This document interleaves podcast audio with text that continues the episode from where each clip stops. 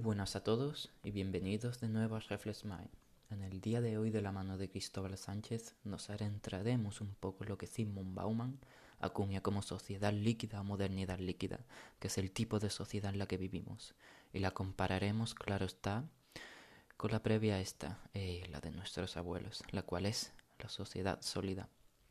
A ver, Bauman es un sociólogo y filósofo polaco y reconocido, es reconocido en la actualidad como uno de los más grandes sociólogos y analistas críticos del último siglo. Comenzó a publicar sus obras en 1950 preocupado por los temas que afectaban a las diferentes clases sociales, el consumismo extremo y la globalización. Pero a ver, ¿qué es esto de la sociedad líquida y por qué podemos decir que nos encuadramos en ella? Claramente, el sociólogo polaco se refiere a esto en sentido metafórico, haciendo referencia a que la generación de hoy es sumamente flexible y tornadiza. Es decir, al igual que lo líquido es algo muy fluido, cambiante, incierto e inconsistente, la sociedad de hoy también lo es, diría el sociólogo. En otras palabras, la sociedad líquida es una categoría sociológica que nos define como sociedad en pleno año 2020 y ahora bien, diremos el porqué de todo esto. Primeramente, la migración interviene mucho porque ahora en nuestros momentos es un hecho que nunca antes se había migrado tanto. ¿Y que desemboca esto? Pues una amplitud cultural que ni te imaginas. Tan solo imagina los tiempos de antes en lo que Bauman llamaba sociedad sólida, que la cultura siempre era la misma, incambiante, muy tradicional. La cultura antes necesitaba de muchos años para no resistirse al cambio, para ceder. Se hacía falta, de hecho, revoluciones de pensamiento. Otro factor relacionado con esto es la tecnología, que crece a pasos desnivelados. Seguro que en este punto vas a entender muy bien esto de la sociedad líquida. ¿A que recuerdas las BlackBerry? La marca de teléfonos móviles que tanto se llevaba. Fíjate que poco duró. Una característica de la sociedad líquida es esta, la escasa duración de aquello que se lleva o está a la moda. Ojo también cuando decimos a nosotros mismos, oye, han salido nuevos móviles, ¿por qué no comprarme uno, uno nuevo y cambiar un poco? Cuando quizá el tuyo, el que tenemos, salió hace un año y medio y ya queremos cambiarlo. Es por ello que somos tiempos líquidos. Antes mira, si tenían un teléfono móvil o un teléfono simplemente ese era para toda la vida, sin aspiración a otro. Ese era su solidez. Influye tanto la moda aquí y el consumo porque nos comportamos como meros experimentadores, viviendo lo nuevo y dejando atrás lo viejo. Que lo viejo, de hecho, puede ser incluso el iPhone 8, que nada menos que salió en 2017. Y ya para muchos estará anticuado. Mira, otro ejemplo súper claro, antes fíjate, que el que nacía de padres obreros, a lo que aspiraba a estar laboralmente era ser obrero como su padre. Y de hecho ese iba a ser su trabajo durante los 50 años aproximadamente. durante sus 50 años. Nada impredecible, ¿verdad? Ahora nosotros que aspiramos a trabajos para el veranito, o estamos en uno y nos aburrimos para buscar otro más guay o que, o que mejor quede con nuestra personalidad siendo aquí y de nuevo digamos muy líquidos, de verdad inestables, porque buscamos nuevas experiencias.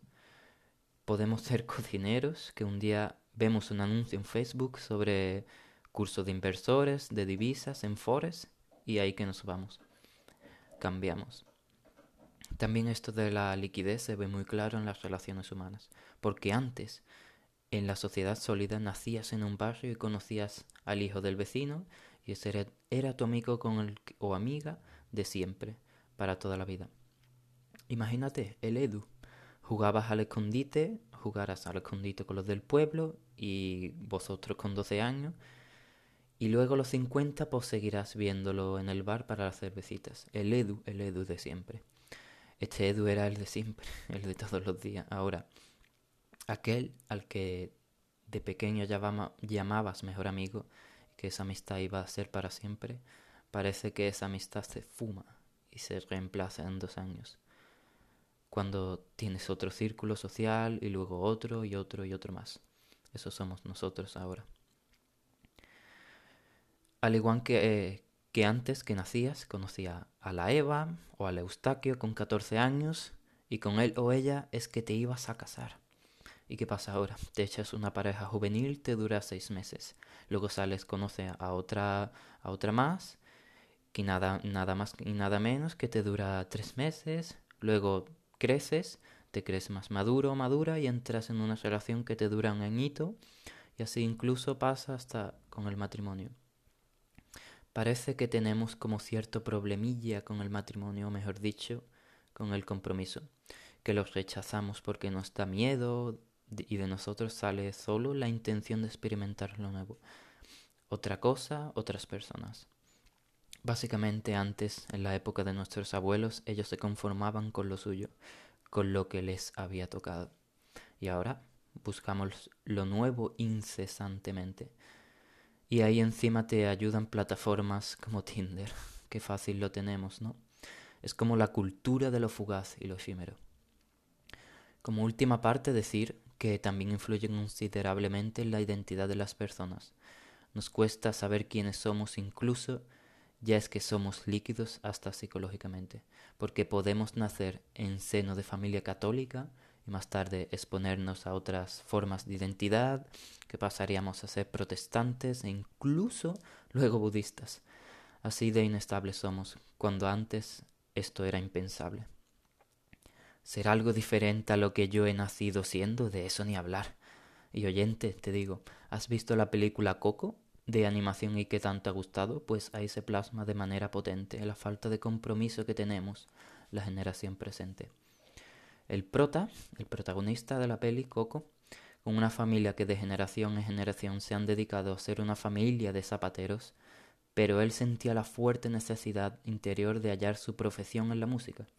Para sus padres esto supuso una gran ruptura familiar y de sus dos dogmas, claro. A ver, vamos acabando. ¿Qué ves tú en todo esto? ¿No parece que es como una acentuación del narcisismo? del individualismo, es como si ahora lo más importante es el yo. El yo como individuo libre y que elige de manera loca, porque es como demasiada inestabilidad, pero parece que se nos, se nos apega muy bien esto.